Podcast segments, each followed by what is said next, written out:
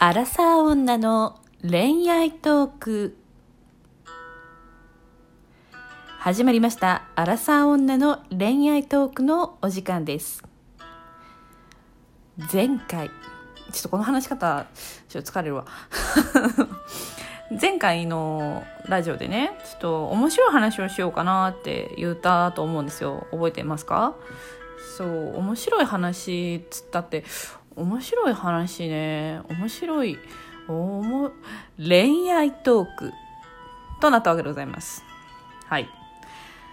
恋愛トークって言ってもなんかこう最近の私何？なんかのろけのろけのろけのろけ3つのうざいメスみたいな感じになってると思うのでね。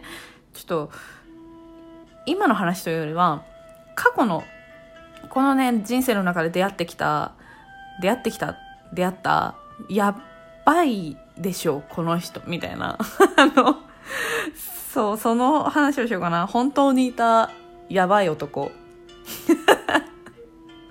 どうでしょう面白い話になるかなでしょうかなと思ってるんですけどなんかこうねあの第1回目なのでこれちょっとあまりにもヘビーなところから入ると皆さんちょっと引いちゃうかなと思うのであの可愛らしいところから行こうかなと思ってていろいろ考えていたところ、まあ、中学生くらいあのめっちゃ遡ったなって感じだけどそれくらいからの話だったらこう皆さんも入っていけるんじゃないかしらと思って中学生編から行こうかなと思ってます。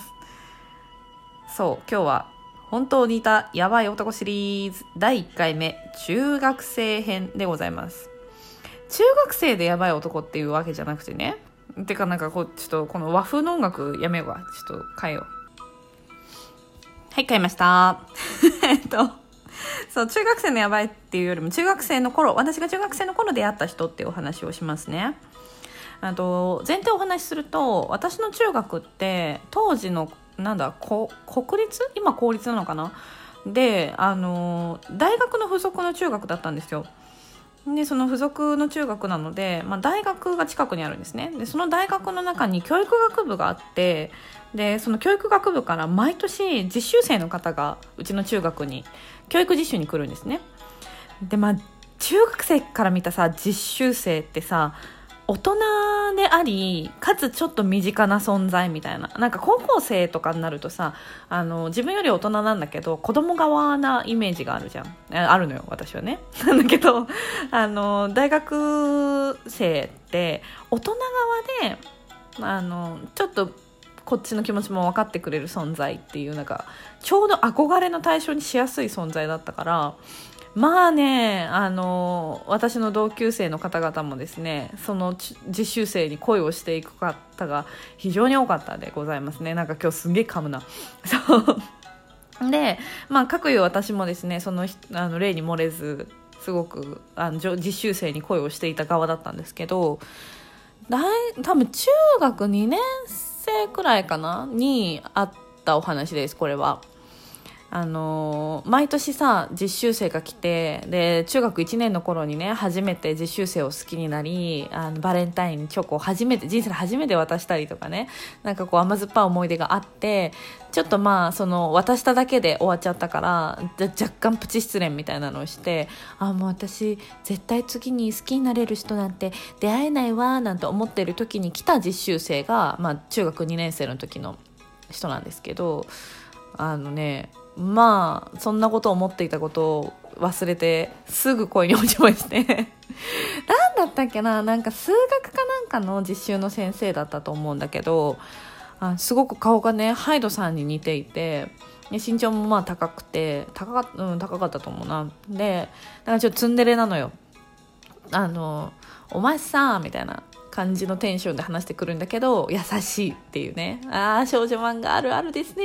はいはいっていう感じのテンションのね人だったんだけどあすごくやっぱりね女子中学生人気でかっこいいしそういう感じでなんかこうかっこいいお兄さんって感じだったから。なんか、まあ、すごくライバルが多かったのね。で私もさ友達とさその先生がいる研究室とかに遊びに行っていろいろこうアプローチアプローチっていうかまああのいろいろお話をしてたの。お話をしてたんだけどなんかねやっぱりあのその先生結構ツンデレなとこがあるから取り留めが取り留めがないっていうかあんま仲良くなれなかったの。でそんな時にね協力者が現れるわけですよ。その先生をまあ仮に A としたらその A 先生のお友達の実習生 B 先生っていう人が同じ数学の研究室でいたのね。で B 先生はね A 先生と違ってすごくこうフランクなの。でそんなにかっこよくはないの。あななんだろうな。んかちょっとなんだろうなイメージクマさんみたいな感じだったかな。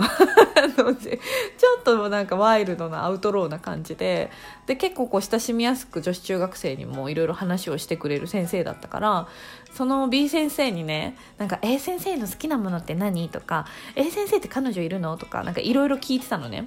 で私も友達もすごい仲良くなってその B 先生となんかもはや A 先生に会いに行くっていうよりは B 先生に会いに行くみたいな理由でよく研究室にね押しかけてたの。でもこれ時効だからあれなんだけど当時はさメールアドレスとかって先生と交換しちゃいけなかったんだけどその B 先生は内緒でしょうがないからいいよみたいななんか分かんないこととか悩んだら連絡しておいでみたいな感じであのアドレス教えてくれたんですね。からその実習中まあ後半ぐらいだったけどもうあの連絡メールとかね取れたし何かあったらすぐ連絡取れるっていう関係性だったんだけど、まあ、なんか結局その A 先生とは特に何の進展もなく まあそりゃそうなんだけど、えー、もう実習が終わりましたと終わっちゃったんですよで終わっちゃってで終わってからしばらくしてなんか夏休みだか春休みだかに入った時に突然よそれまで何の連絡もなかったのに突然その B 先生の方から電話が来たの。え何？と思ってなんかしかも結構夜遅い時間だったからえこの時間に私に電話してくれて何？と思って電話をねかけた。かかけたというか電話出たの。そしたらなんか多分酔ってたのか「おわ元気か」みたいな感じだったのね。で「どうしたんですか先生」って言ったら「いやお前には本当に世話になったわ」みたいな「なんか元気でやってんのか?」みたいなあのよもやま的な話をして。でその後ねなんかずっとでもお前はあいつのことが好きだもんなみたいな。あその A 先生のことね。お前はまあ A 派だもんなみたいな。俺とかから連絡来ても嬉しくないもんな。みたいな。なんかちょっとよなんかあれ？元気ないかな？みたいな 話し方で話してくるから。いやそんなことないですよ。みたいな。私全然なんか電話来て嬉しかったですけど。みたいな。まあ用事は何なんですか？って言ったら。いやあのさ俺さちょっとお前に聞いてもらいたいことがあるんだと。聞いてもらいたいこと。ってなんじゃん なんかそしたら突然ギターの音が聞こえてきたの向こうから。ちょっとこの歌作ったから聞いてくれって言ってなんかなんなんか恋愛ソングみたいな 自作の恋愛ソングみたいなのを電話の向こうで歌ってんのよ。ギターで弾きながらブーンっつって「お前の」みたいな。めちゃくちゃえもう当時私そんなこと初めてだったから今考えればね可愛い話だと思うんだけど女子中学生中学2年生からしてなんか突然全然恋愛対象でもない大人だと思ってる人からなんかギターかき鳴らされながら自作の歌で愛をささやかれていると思って怖くてなんかもうその歌の途中で電話切ったのね怖っと思って。その後も電話かかってきたんだけど無視して。で次の日になってなんか友達と会った時にその話を知ったのかな？なんかやばい電話かかってきたんだけどみたいなこと言ったらえなんか私にも来たみたいな。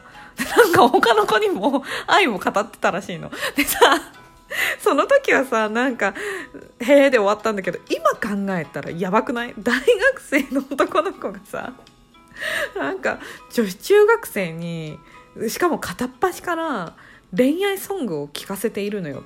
でそれが誰に対してっていうかなんか名前をね確かその電話してる相手に変えて歌ってたんだけどまあロリコンつうか まあとにかくやばいなって思ったの。あの何が欲しかったのかわからないんだけど。宅急便来たわ失礼。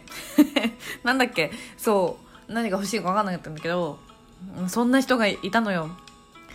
私は一番最初に出会ったやばい人はあそこだったんじゃないかなと思った。なんか幼い心にとても怖かったの。なんかね、今だったら全然いいんだけど、そう、ちょっとソフトでしょこの話。曲を作られたっていう。ね、違う歌だったかわかんないんだけど、そうそうそう、みんな違う歌歌われてたかわかんないけど、すごい愛情表現だよね。なんか、結構自信があったのかな？わかんないけど、面白い体験でしたね、あれは、すごく。ごめんね、オチがなくて。そう、曲を作られましたっていう。いや、中学生に恋心を伝えるために曲を書こうっていう、今考えたら結構純粋な気持ちよね。当時のね、大学生でしょ？今の年から考えたら、可愛い子よね、とっても。って思うけど、当時は怖かったな。さすがに深夜に歌われたらちょっと怖かったな。好きじゃないからね。そんな相手のことも。好きな人に歌われたら何でもいいよね。てか好きな人にやられたら何でも別によくない。これ別にその行為自体がダメだったんじゃなくてその人自体がちょっとダメだったのかな。私にとって。何様だよって感じだけど。こんな話でございました。ちょっと次回はもうちょっと荒さなもうちょっと大人になったどれぐらいかな高校生ぐらいの話をしようかなと思います。ではまた次回。バイバーイ。